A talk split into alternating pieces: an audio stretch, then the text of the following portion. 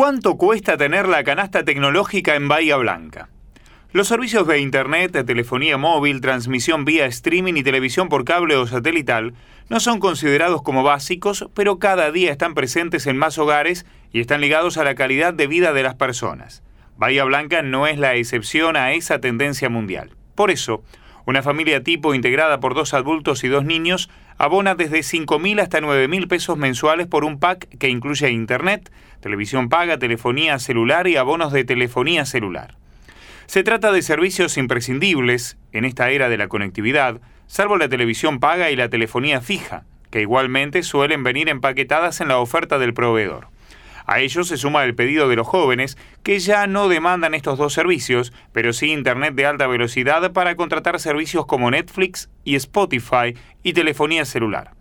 La televisión paga se mantiene principalmente por el fútbol y la gente de mayor edad que aún mira noticieros u otros contenidos, explicó un operador de un cable de nuestra ciudad. La propuesta de Movistar en telefonía móvil por dos planes de 3 GB para los más pequeños es de 1.998 pesos mensuales. En caso que los adultos contraten un plan de 5 GB, hay que sumar 2.918 cada mes. A esto hay que añadirle la conectividad en el hogar. En este caso, el pack fibra con televisión 100 megas de 90 canales, internet de fibra óptica y telefonía fija con llamadas ilimitadas a todo el país, cuesta 2.272 pesos por mes. Así, una familia que contrate su canasta tecnológica con Movistar deberá desembolsar 6.288 pesos mensuales. Claro, por su parte, tiene seis planes de telefonía móvil.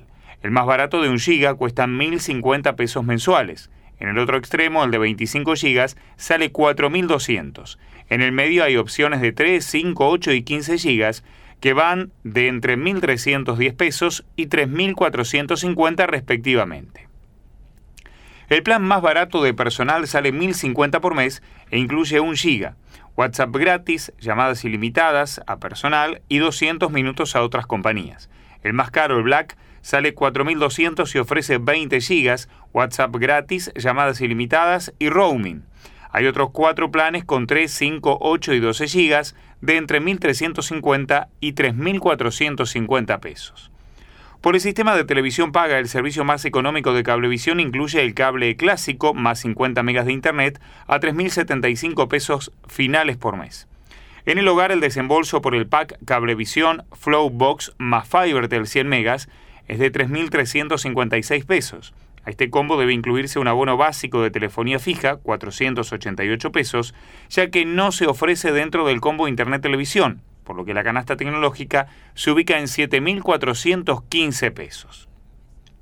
BBC, por su parte, ofrece el cable básico analógico a 1.155 pesos, Agregarle internet cuesta 2.638 final con 50 megas, 3.178 por 100 megas y 3.365 con 300 megas. Los precios incrementan alrededor de un 20% si se quiere contratar el servicio de cable con HD. Si se opta por planes de internet solos, Movistar ofrece desde 1.637 pesos, 50 megas, hasta 2.477 por 300 megas. Claro, por su parte, va desde los 1.290 por 50 megas hasta los 2.999 por 300 e incluye una línea fija de teléfono. Pero las combinaciones entre compañías, servicios y promociones son infinitas y permiten a los consumidores armar una canasta acorde con sus bolsillos. Para amortiguar el golpe y no perder cartera de clientes, las empresas están ofreciendo descuentos de entre el 30 y el 50% por 12 meses, gigas gratis, suscripciones gratuitas a servicios de streaming de video o música, meses off en packs de canales, ofertas de portabilidad para captar nuevos clientes.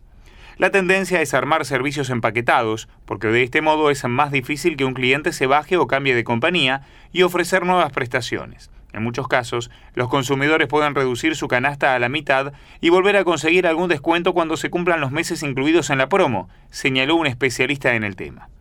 En medio de esta crisis sanitaria, las plataformas de streaming han sido uno de los pocos sectores beneficiados.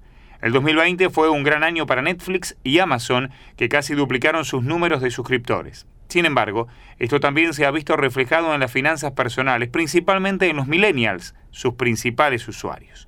Para la mayoría de esta generación el pago de plataformas digitales se ha vuelto algo casi indispensable en sus rutinas diarias, pero también un gasto hormiga notable. lo que puede impactar negativamente a largo plazo en la economía personal.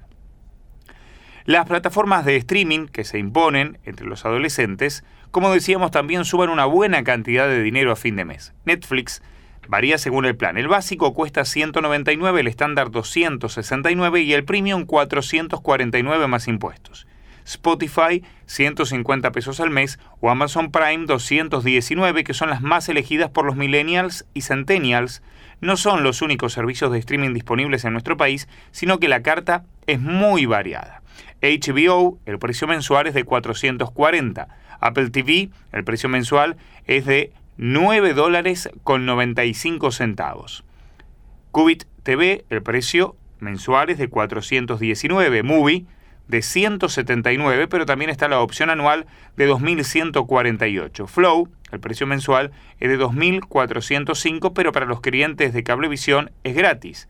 Disney Plus, el precio mensual es de 385 y 3.850 al año, con una promoción de preventa de 3.250. Si uno quisiera disponer de todas las plataformas, algo posible, si hay más de un adolescente en la familia, tiene que pensar que el costo estará alrededor de los 5.700 pesos más impuestos por mes.